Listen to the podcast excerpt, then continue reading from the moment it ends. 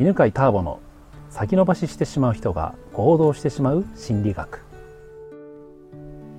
こんにちは犬飼ターボです、えー、めちゃくちゃ風が外は強い中で今日はねあの自宅の隣のサンルームでねお話をしてますけれども、えー、前回についてちえちゃんに来てもらってます、はい、よろしくお願いします。よろしくお願いします。えー、人間心理学ね一回簡単に言っておくとそれは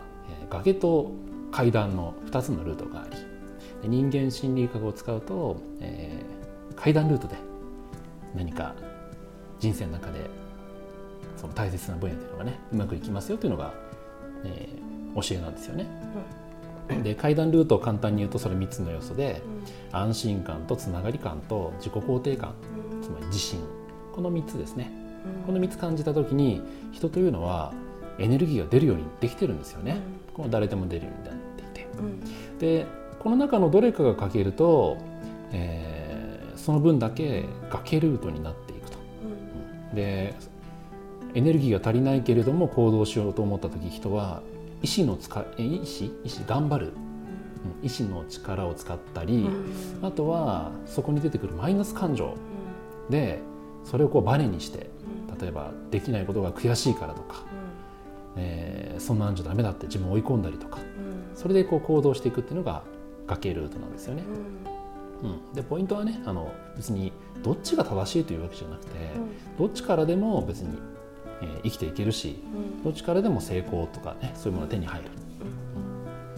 でまあ生きていこうと思ったら別にどっちでも構わないんですけど、まあ、より充実した人生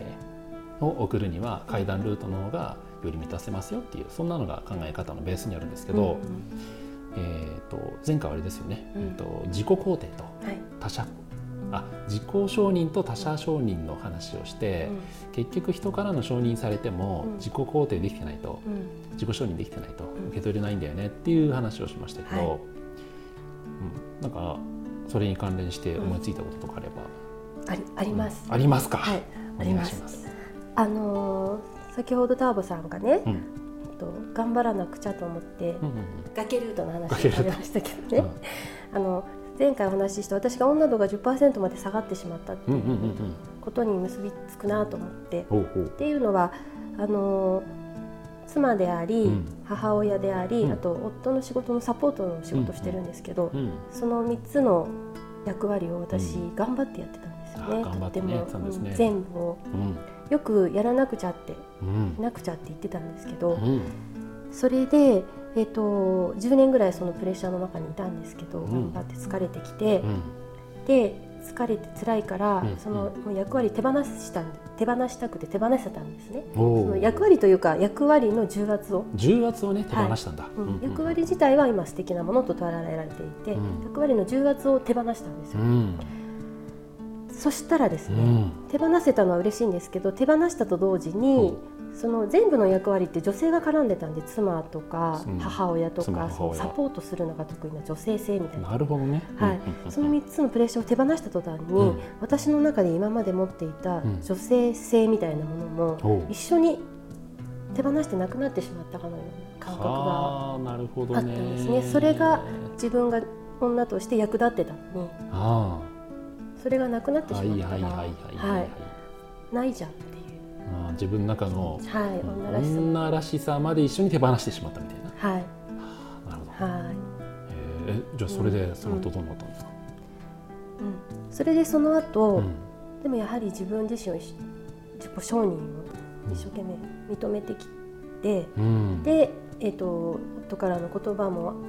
受け取れて、他者承認の言葉も受け取れて、その時に初めて自分の素の生まれてきたままの女性というか女であるっていう部分をすごく受け取れることができた。そのままの女性であるっていう自分に気づくことができて。へえそうなんだ、はい、じゃあその役割とともに自分の女性としての、私は女っていうのを手放した時って、どんな状態になるんですか、時は、あのやりたいことはたくさん見つかったんですよね、個人として。うん、でも、うん、なんかこう女として潤いみたいなものが潤いが。ったかなっていう元気はあるんですけど、うん、その、与える受け取るっていうような、うんうん、与えたいっていう気持ちがちょっと少なくなってしまったりとか、ような感じがしてたんですよ、ほら女性でいうとほら綺麗になりたいとかってあるでしょ、う、はい、そういうのも関係してるのかな。それは関係ない。あどうでしょうね。でもあのその時はよく分からなかったんですけど、あの女として受け入れた感覚が得た時には、うん、なんかこうすごい女性らしい服を着たいなとか、うん、もっとおしゃれしたいなっていう気持ちがすごく高まってはきました。おなるほどね、はい。はいうんうん、じゃあやっぱり、その後、じゃあ自分は女であるっていうのを認めていったわけなんですけど、うんうん、例えばこんなふうに認めたとかってのがあります、うん、どうやって認めたんですか、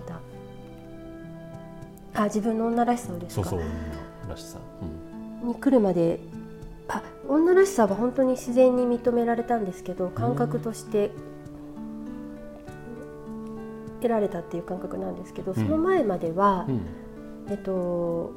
自分自身を認める。例えばできない自分もいいんだ、うん、できる自分もとっても素敵っていうふうに、全体を認めるように、全体認める、あのやってコツコツやっていましたね。うん、どっちでもいいんだっていう。そんなできる自分もできない自分も好きだし、うん、素敵って自分で、うん、思うようにしてたらば。ました、はい、でしたらばじゃあ女性としての自分をだんだんだんだん認めてきたって感じなんですかね。あそうですね、うん。世の中で、あの起業した女性とかね、キャリアの方でこう進んでいく女性ってどうしてもね、男性化するって言われるじゃないですか。あそうですね、うん、そういうの関係してるのかな？あ、あのー、ありました。言われて今思い出したんですけど、うん、私そのやりたいことがたくさん出てきて、うんうん、でも子育てもある、うん、その